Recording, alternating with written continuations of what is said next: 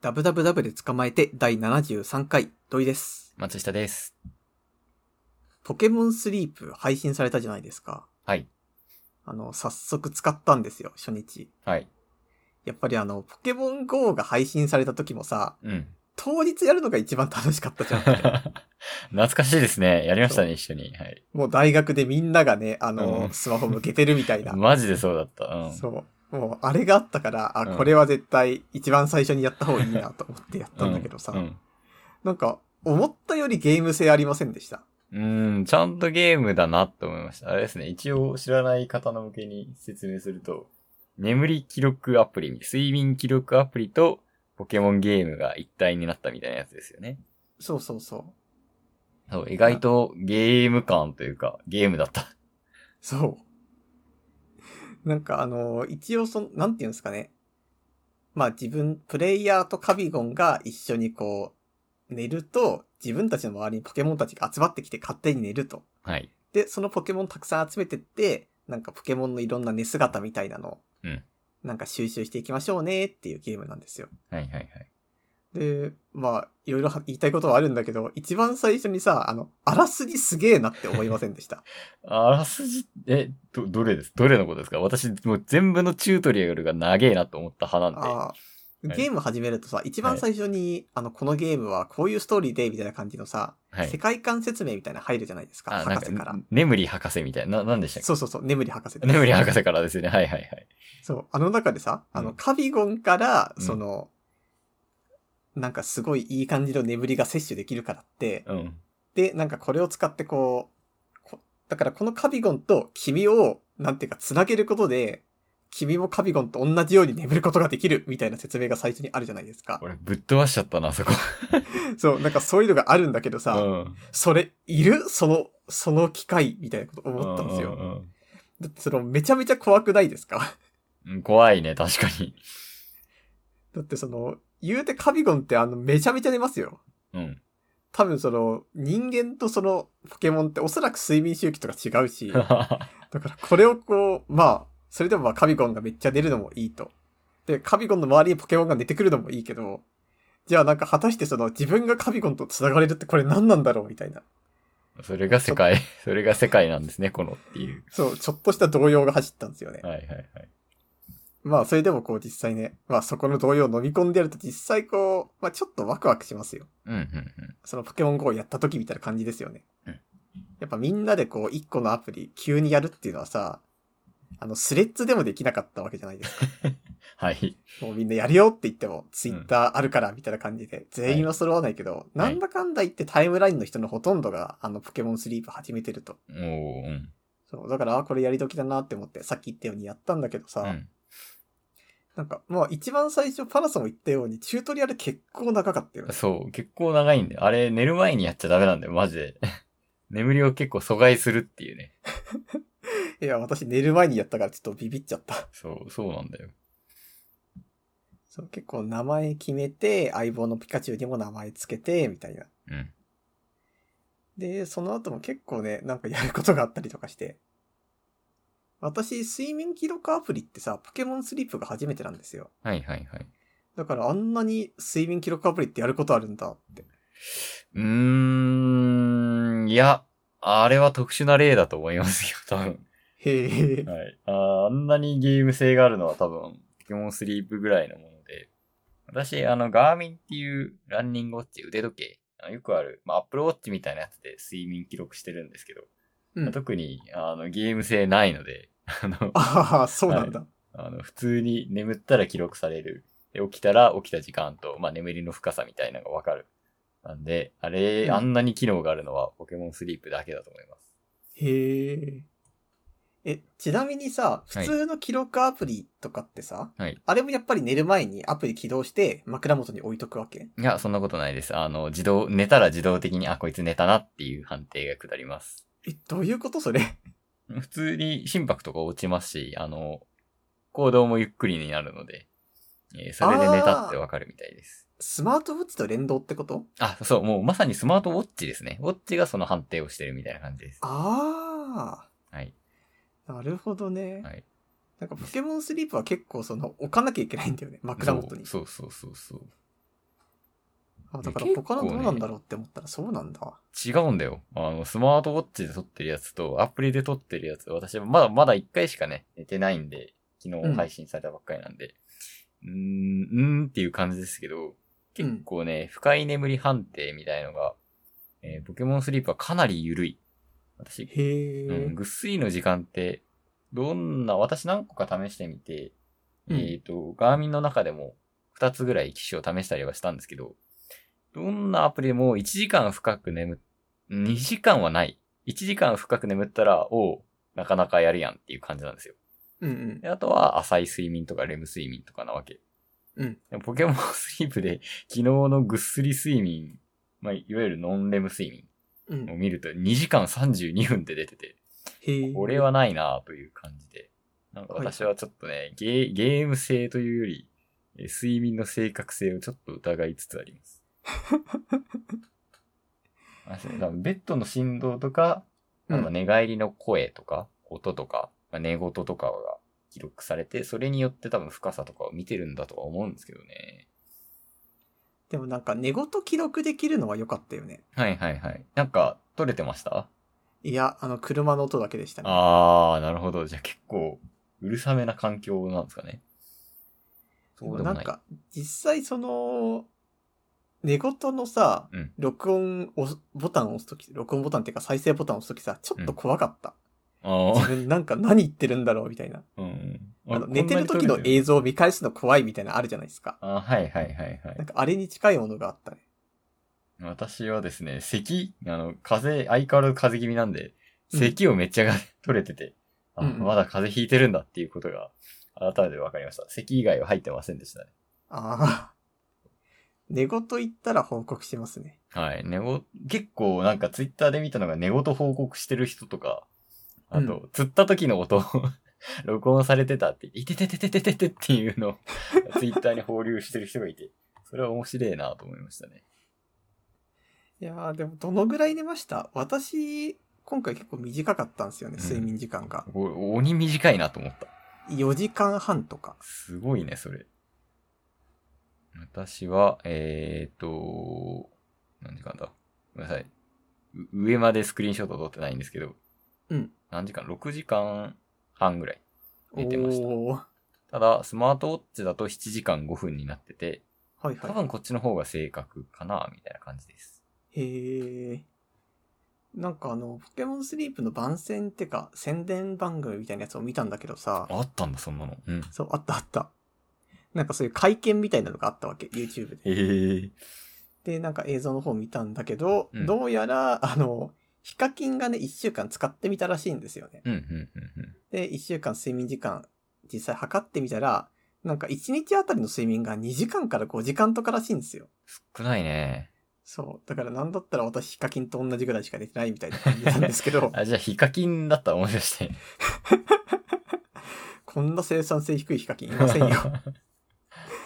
で、なんか、あ、そん、してヒカキンが言うには、YouTuber っていうのは夏前くらいになるとこうなってくるんですよ、みたいな。 うんうん普段。もっと寝てます、みたいなことを言うわけ。うん、うん、うん。でもなんか、たまたま流れてきた VTuber の人、にそれこそ2時3時の人とかを何人か見たら、みんな3時間半とか4時間とかの人が結構いたんですよね。うーん。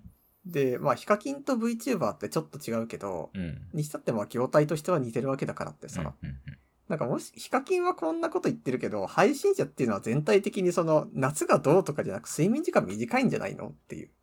うん。うーん別に VTuber はそんな、夏だから、なんかいろいろとか、そういうのばっかりでもないわけだしさ、うんうんうんなんかそんな感じのことをちょっと思ったんですよね。それがそのう、んいろんな人のポケモンスリープ報告で見えてきました。そうね。まあ、ワークライフバランス的に言うと最悪な職業ではありますよね。うん。な、なんでしょう。自らの切り売りというか、生活をこう、さらけ出すことによって収益を得てるっていうことで言えば。でもなんか、さらけ出し方が今まではさ、うん、めちゃめちゃ忙しいとか、うん。なんか、ちょっと風邪ひいちゃったとか、そういう出し方だったじゃないですか。はいはいそれが今後その、 ポケモンスリープを向上的に報告することで、はい。はい。その、ガチで寝れてないみたいなのがこう、分かってくるわけじゃないですか。はいはいはい。やっぱ捉え方として心配が勝ちますよね。まあ確かに。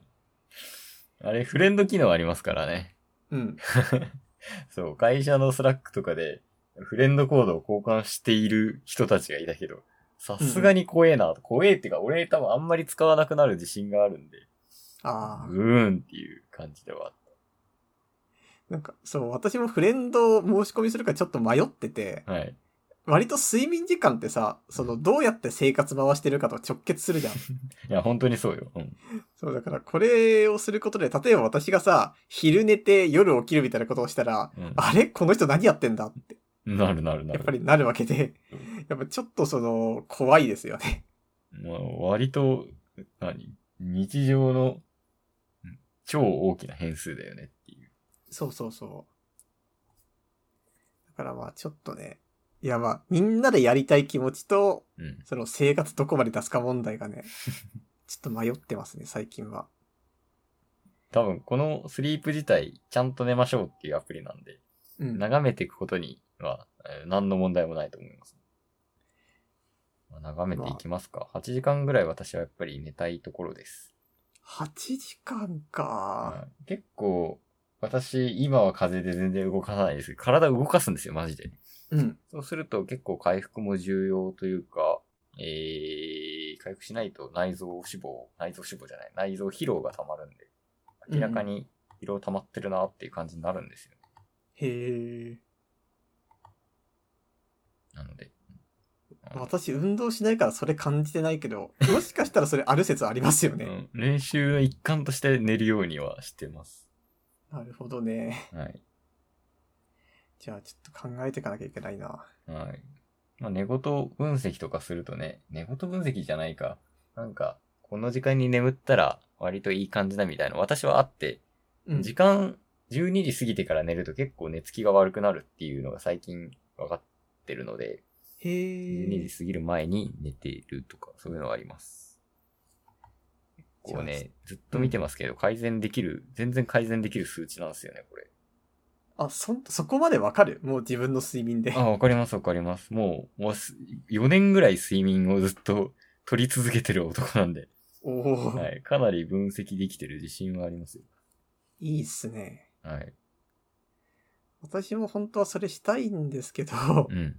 その、私あの、ツイッターのさ、スペース機能ってあるじゃないですかあ、。はいはいはい。なんか、こう、私の好きな、あの、声優の方が、スペース機能で不定期に配信するん ですよ。はい。で、場合によってはその2時とかに配信する時があるんで、なんかそれがね、睡眠のネックになってるんですよね、どうしても。え、それはね、通知が来たら起きるってこと通知が来たら起きます。ええー、すごいな起きるし、あとはなんか今日ある可能性あるなみたいな勘が働く日は起きてるみたいな。生活ぶっ壊されませんあの、ギリです、正直。ええー。私はもうお休みモード使いまくってるんで、10時以降は通知来ないですね。もう通知は絶対欲しいですね、私は。ええー、なるほど。なんかあ高校生のそん時な感じに、あの、パズドラのために 何時間かおきに 起きてるやついたなって思い出しま しあた。ははあー、まあ、それに近いかもな、もしかしたらそう。スタミナが溜まっちゃうからっていう。まあ、ちょっとね、はいポケモンスリープを機に、できることなら睡眠を改善したいですけど。はい。スペースも、まあ、寝るのが優先でしょうっていう気持ちでね、まあそうもいかないなとは思いますけど。まあね。やってみてください。そういえばまあ話はちょっと変わるんですけど、はい。ピクミン4発売されたじゃないですか。はいはいはい。そう、私あれがね、もうやりたくてやりたくてうずうずしてます。あれ、買いま、あれ今日発売っすよね。そう、今日発売なんだけど、ちょっと今忙しいから、今買うともう手につかないなと。なるほどなるほど。そう、まずワンツー大好きだったんですよねうん。うんで、まああれってさ、言ってしまうと作業ゲーなんですよ。うん。うん。ピクミン増やして、で、まあ当然攻略、犠牲が出るわけですけど、うん犠牲が出つつも、まあある程度攻略、ピクミン減って増や、減って増やしてのそのバランスが釣り合ったら、ああ、じゃあオッケーオッケーオッケーみたいな感じでまた犠牲を出しつつどんどん攻略していくみたいな。うんなんかああいうさ、割とその自分の中にある余裕のラインと犠牲のラインの折り合いをつけつつ進めていくゲーム性ってさ、あんまないじゃないですか、意外と。うん。うーん、確かに言われてみ、うーん、まあだって確ポかケにモそンうか。とかだってさ、はいあれはまあ絶対鍛えるし、いなくなることはないじゃん。はいはいはいはい。それになんかパワプロとかウマ娘みたいな、ああいう感じのシステムだってさ、育成はするけど、あれってやっぱりこう強くするわけじゃないですか。うんうんだからその、すあの、軍隊をこう組織するゲームみたいな。うん。うんなんかそういう面でピクミンが結構好きだったんですよね。うんうんもうやることも決まってるし、ピクミンがどれだけできるかっていう性能も動かないわけですから、基うん。本的には。いいいそういうまあ、動かない範囲内でもう自分のこうロジックを組み立ててただただクリアしていくっていう、なんかあの感じが好きだったんですよ。うんうんだからまあね、今回は結構、ピクミン4はどうやらなんか、割と2の正当進化みたいな話を聞いたんで、 うん。へえ。だから、ああ、これは結構、なんか自分の好きなピクミンになるのかなっていう感じがしてますね。 ぜひ。そうそう。私はもう本当にピクミンの、やったことはあるんですけど、えー記憶がマジでないので、ピピーってやるっていうことし かあ覚えてないので。あ、もうそれだけできれば十分ですよ。はい。おあんまり今のところ買うかっていう気持ちにはなってないので、あの、買って面白かったら教えてくださいっていう感じですかね。わかりました。多分買うとしたら、なんかがっつりやるの多分お盆近くだと思うん で、だいぶ待たせるかもしれないんですけど。はいはいはい。そう、でもあれがピクミングッね、ズ可愛いなと思ってるんですけどね。思いました、私は。なんかファミリーマートで製氷機。あの、氷を入れて、シリコンみたいなカップに氷を入れて凍らせると氷ピクミンができて、あとうんうんコップもついてくるっていうめちゃめちゃ可愛いグッズがあって、欲しいと思ったけど、ちょっと4000円近くするので、ちょっと買わないかなと思って買わなかったんですけど、あれすげえ可愛かっ私はあれですね、赤ピクミンのグラタン皿みたいなのがた な。可愛い。そう、なんかいいっすよね。 いい。ビクミングッズいいよね。うん。なんかあの、グッズって買っても使わない問題がどうしたってあるじゃないですか。そうね。製氷皿言うて使わねえもんな、みたいな思っちゃったもんな。でも私グラタン皿は超欲しいっすね。うん、裏タ皿使えそうん。だってグラタン皿ってあんま買わないから。う。そうあれは結構欲しいっすね。 なんか今街がそういう感じだよね。うんうん。結構盛り上がってる感じがする。そう、じゃあ、ピクミン4やって、面白かったらまた報告します。はい。ぜひお願いします。さっき若干23時の話出たんですけど、はいはい。あのー、月野水戸さんがやっておが出していた MBTI 診断の動画を見まして、うん。えー、タイトルは MBTI 診断で相性最悪の人と話してみようだったんですけど、はいはい。まあこういうのってありがちじゃないですか。ありがちというか、 まああ、りがちってうんいうの悪いですね。ありますね。うん。はい。で、なんか前から思ってたことがあって、この結果ってどういう結果ができてもなんか割と嬉しくなっちゃいません。あー、まあ、そうだね。そう。で、私、どういう分析をや、分析じゃねえや、えー、タイプ診断とかやっても分析か、みたいな。うん。えっ、と、6タイプ診断みたいなやつは分析家って出ますし、えーこの MBTI 診断では、えー建築家という診断が出たんですけど、なんか結構嬉しいことが書いてあるんですよ。 はいはいはい。そう。で、なんか結構人を嬉しくさせることにこう意図的なんじゃないかなと 思って、えー、注意が必要。占いみたいなものだなと思って。まあ、注意っていうか、別に、これによって何かしらの、こう、評価査定が決まるわけではないですからね。まあまあ、そうそうなんだけどね。まあ私はちなみに仲介者でした。はい。仲介者どんな性格なんですかえー、なんか、それこそ、本当にもう仲介者ですよ。人と人とをつなげるのが良くて、みたいなう。んそういう感じでしたね。 うんもう生き、心の中は情熱で溢れ生き生きとしているが静かそうに見える。独創的かつ想像力豊か。もうなんかここら辺で嬉しくなっちゃいませんかまあ、悪いこと書きませんよ。そうでなもん多だよね。分これ、あれなんですよ。パナソが言いたいのってさ、はい。あのー自動車教習のさ、はい。運転手の、あなたはこういう運転しますよ。注意してくださいね、みたいなのが欲しいっていうことでしょ。ああ、どちらまかあ、というとそうだね。そう。っていうか、なんか、喜ばせすぎじゃねっていううんうん。ことに気づいてないと危険じゃねっ ていう。 多分こういうのって、それこそあの、サービスを使ってもらうためのものですから ね。もう、はい。言ってしまうと。言ってしまいましたね。まあ、いいこと書きますよ。はい。で、うん、いいことだけ言われてていてもなあというえー、まさに建築家のような意見を言ってしまったっていうことですね。ただ私さ、うん一個思うことがあって、うん。まあさっき仲介者が出たって言ったじゃないですか。はい。で、まあ人と人とをつなげるタイプだと。うんまあそれは全然いいんですけど、うん私これの診断の時にさ、確かあの、なんか新しい人間関係をその場その場で作ろうとするかみたいなうん質問に対して私、なんか結構否定的な方を丸したんですようん、ね。うん、うん、で、それ丸した上で仲介者でうん人と人とをつなげるのがって言われると、うん。うんじゃあなんか、俺は果たして俺の能力なくないかみたいな気持ちにはちょっとなります。ああ、でもまあそこは他のところで診断が出たっていうことなんですかね。そう。あとなんか、これはなんかいい悪いとかとは別の話なんだけどさ、はい。結構診断してると、あなたこういうのに当てはまりますかって聞かれた時に、うん割とその、あの聞き方がさ、あなたの純粋な心としてはどうですかみたいなうん、うん。聞き。方じゃないですか。はいはい心のままに答えてくださいみたいな。うん、うん。でも結構もう二十何年生きてると、自分はもともとこういう心持ちだったけど、それはそれとして、あの、こう理性を使って日常的に行動しよう。だ からこの場ではこういう判断をしなければいけないよっていうのを結構するじゃん。あはい。だし、しかもなんか振る舞いってさ、基本そっちの方に寄ってくわけじゃないですか。はいはいはいはい。なぜならその自分の性格の問題点を野放しにしてるっていうのはそれはダメなわけだから。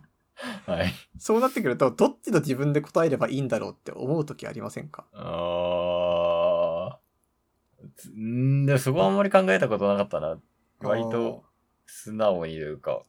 私は結構それをやってるんですよ。えだー、から、それこそその、もうそういうふうに自分の性格こうだから、こういうところ気をつけようっていうのを10年ぐらいやって ると、もうさ、うんどっちの自分とかじゃないんですよね。 へーだってもう、それをずーっとやってるってことはさ、うん自分の中のその悪い部分は残った上で、それをこう制御してるわけだから、 じゃあどっちの自分だよって、ちょっとなるんですよ。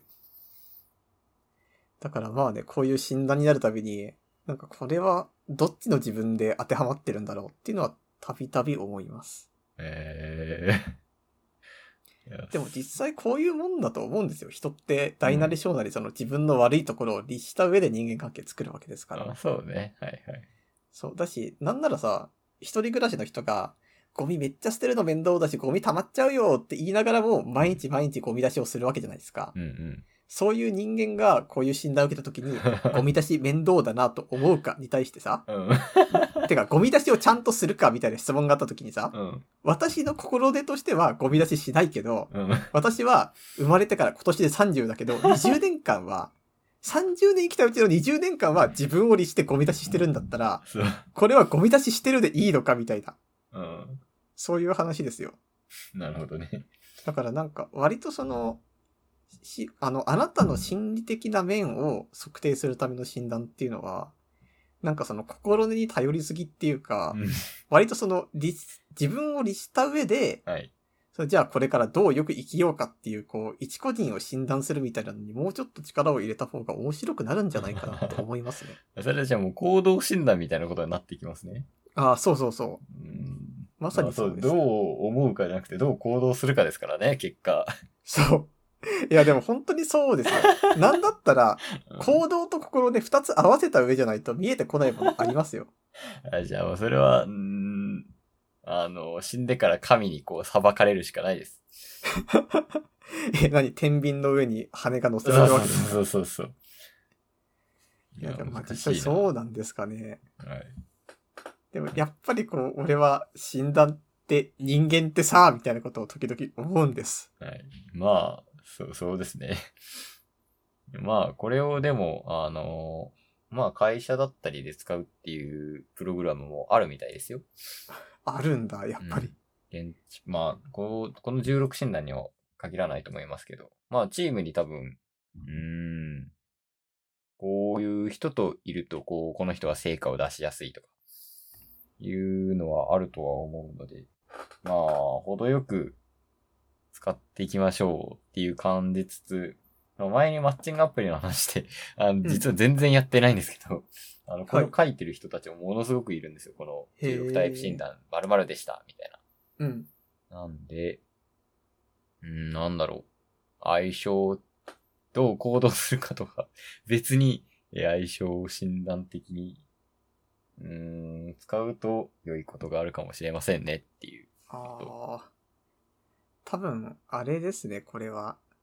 思ったのが、そのありのままの自分と人間の持つ賢明さのバランスみたいな話になってくると思うんですよ。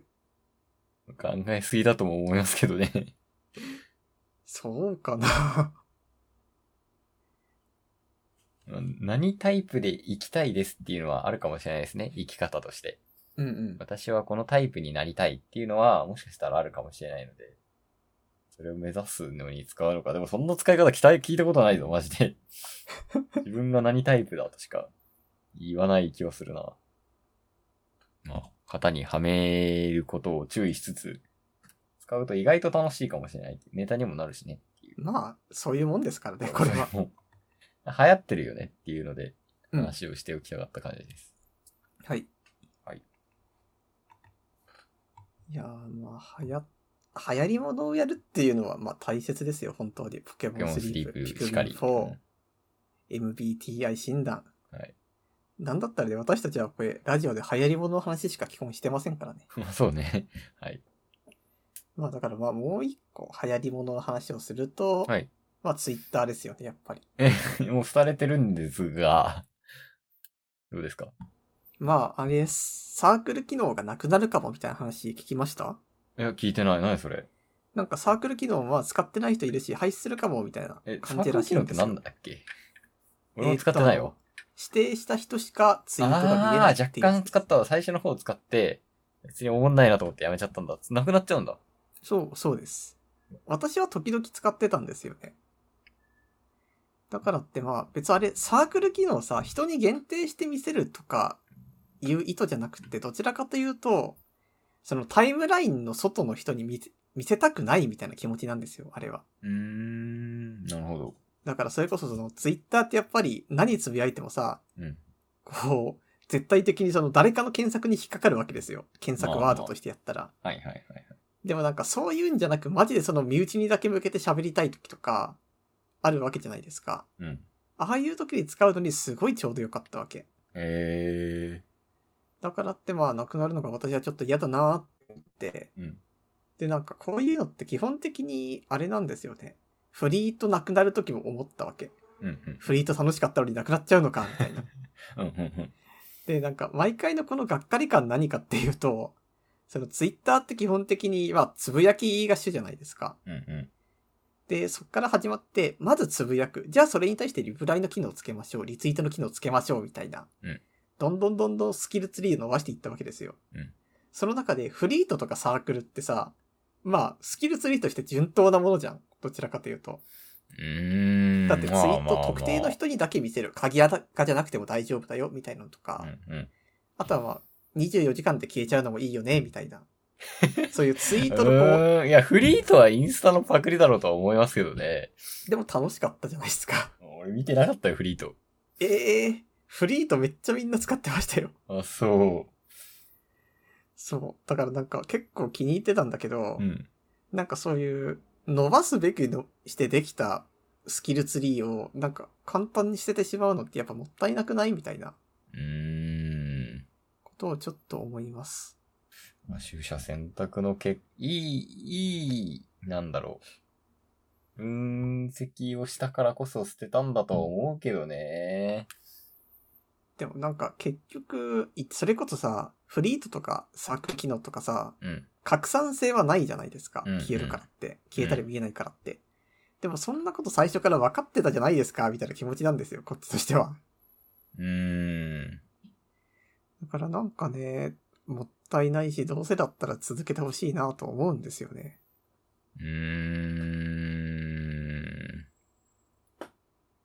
まあでも一生続けるわけにはいかんからなっていう気持ちだったんじゃないかなとちょっと思うけどな。どうなんだろでもそんう。なことベ言っータたら、なんじゃうないですかベータ版だったんじゃないですかーわ、それ言ったら会えるサービスがそうですから ね、そうあらゆるサービスがそう、そうなんだよね。なんで。まあ、良いものは残ってると信じたいけどね。でも、今のツイッターじゃ信じられないっていうことですよね、きっと。まあそうですね。うんまあ、そこは割とツイッター社との信頼関係があるので、そうか、とも思うけどね。実際今のツイッターだったらさ、そのサークル機能、なんか間違って出ちゃったみたいなことありそうじゃないっていう。ああ、全然あると思う。全然あるよね。だから怖くて使えないとかも全然あると思うんで。あと、あれですね。あの、消したツイートが蘇るとかもありそうな気がするんですよ。ああ、あれりえってる話だよそのツイート多分見えなくなってるだけなんですよね。確か内部処理としては。な。うん。だから全然それもある気がしてます。ありそまあ、だからまあ、ツイッターな良くなってほしいんですけどっていう話に毎度落ち着くんですけど。ただ私はサークル機能を使ってたから残ってほしいでう。す。はい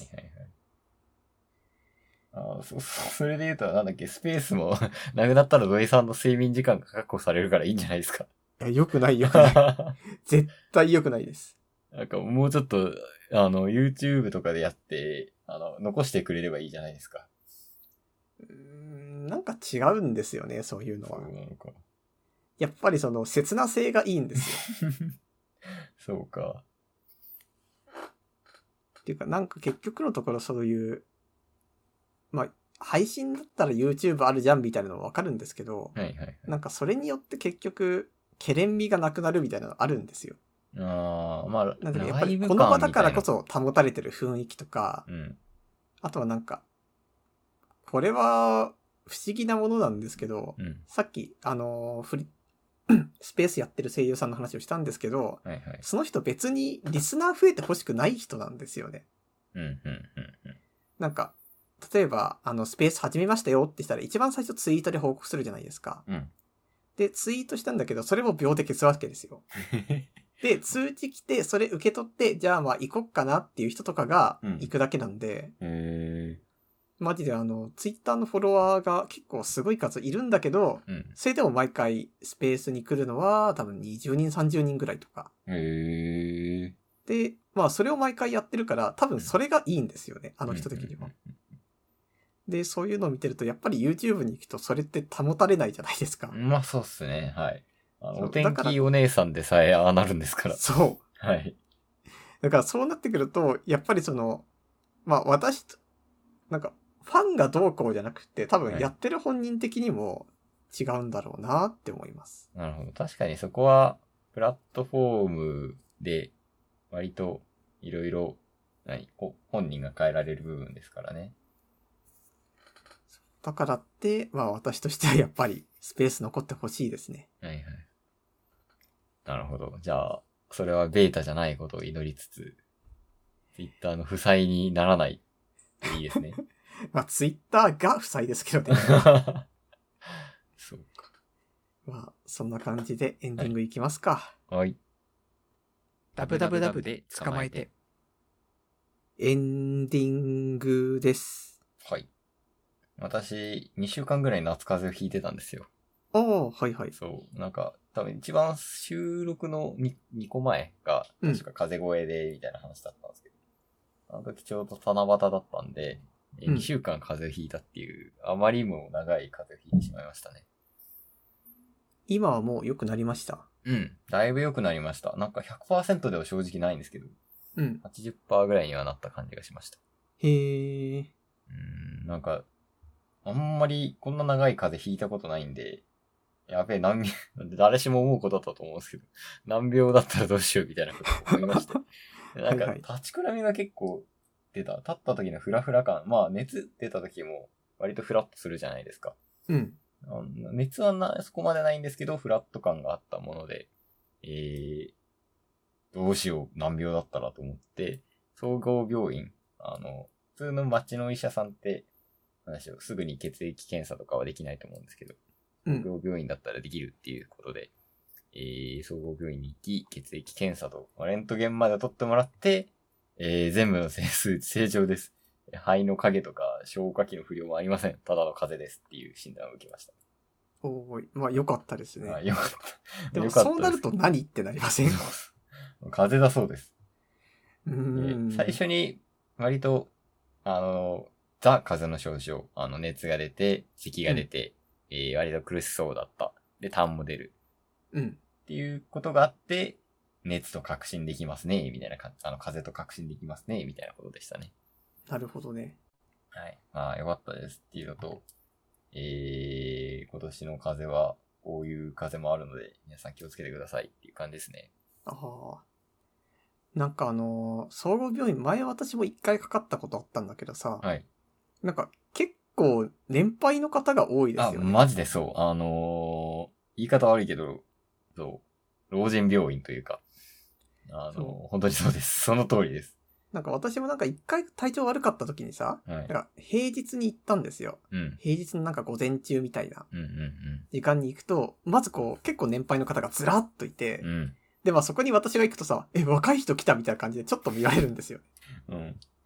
そうで、まあそれでまあとりあえず座ってってしてると、やっぱりその診察室から出てくるのもみんな大体年配の方で、うんだからまあ、まあ実際ね、あのー夕方とかだったら絶対若い人で混むからって今行くんだろうけど、なんか実際行ってみるとこうビビりますね。ビビるっていうかなんかそう、あ、来る時間間違えたからっていう。いや、病院はそういうのないんだけどさ。 はい。いやー、ほんとそうだったね。なんか、じ人生を思っちゃわない。ああいうとき、ああいうところに行くと。まあ、健康でいたいなっていうのもそうなんだけど。なんだでろうもね。ずーっと長く生きてると、それこそさ、何秒かもの瞬間の積み重ねですよ、人生っていうの は。そうなのかそうだからやっぱり見てもらいたくなりませんっとななるね。うん。だってまあ、ちょっと転ぶだけでもやばいですからね。そう。年い取るや、そう、ほんとそうな、そうですよ。だからまあ気持ちはすごいわかります。なんだろうね。うんおおじいちゃんに混じって血液検査を やってもらって、多分おじいちゃん慣れてるんだろうね。すごい、あの、なん、なんともなしな顔で血抜かれてましたけど、私は月一健康診断の時、月一じゃない、年一健康診断でしか血を抜かれないので、ビビりながら抜いてもらってっていう感じでした。まあ、でも健康診断以外で血を抜く覚悟すごいっすね。うーん、そうだよね。でも、調べるってそういうことだもん ね。普通のま、まあ、風邪レベルだったらね、心拍の音聞いてみたいなことわかるかもしれないですけど、うん。どっからがおかしいってなって、外からわかんない、じゃあ血を抜こうってなるのは正しいことではあるんですけどね。うんうん。なんか、あまりに人が多いし、もう血抜かれ待ち行列みたいなのが出てて、ビビっちゃいました。ああ。はいまあでもなんともなくてよかったですなんねと。もなくてよかったです。はい。はい。あの、体には気をつけてください。はい。じゃあまあ、そんなわけでメールアドレス読みます。えー、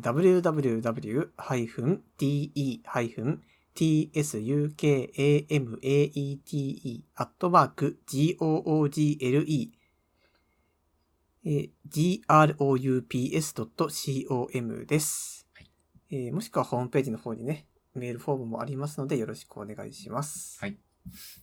じゃあまた次回が1週間後ですね。はい。はい。じゃあありがとうございました。ありがとうございました。